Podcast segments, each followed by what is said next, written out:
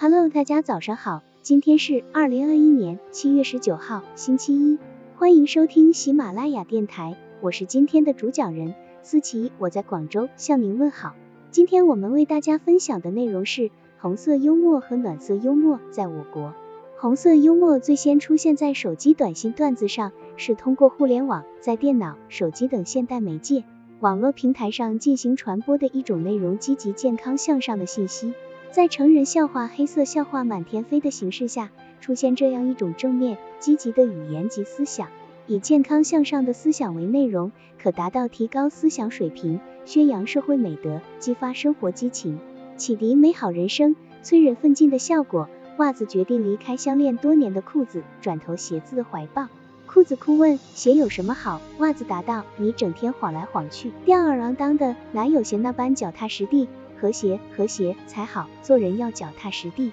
社会发展更需要脚踏实地。简单风趣的话道出了和谐社会的真谛，用幽默的形式来讲出这个意义，更使人过耳难忘，印象深刻。因此，无论从红色幽默正面引导舆论、消费导向的出发点，还是从其本身积极性、健康性的内容，或其所具有的交流情感、传递信息等作用，我们都应该肯定这种幽默形式。有的红色幽默言简意赅，发人深省；有的以诙谐幽默的语言引人发笑取胜，更有的深情款款，反思之下令人寻味，让人不禁击节叫好。在幽默口才的运用中，红色幽默特别适用于公开正式的场合。试想，如果发言人用红色幽默的方式将所要阐述的思想表达出来，那么带来的将是深入人心的效果，这远比干巴巴的照本宣科效果好得多。灰色幽默所起到的作用，灰色幽默指的是一种表达人内心郁闷、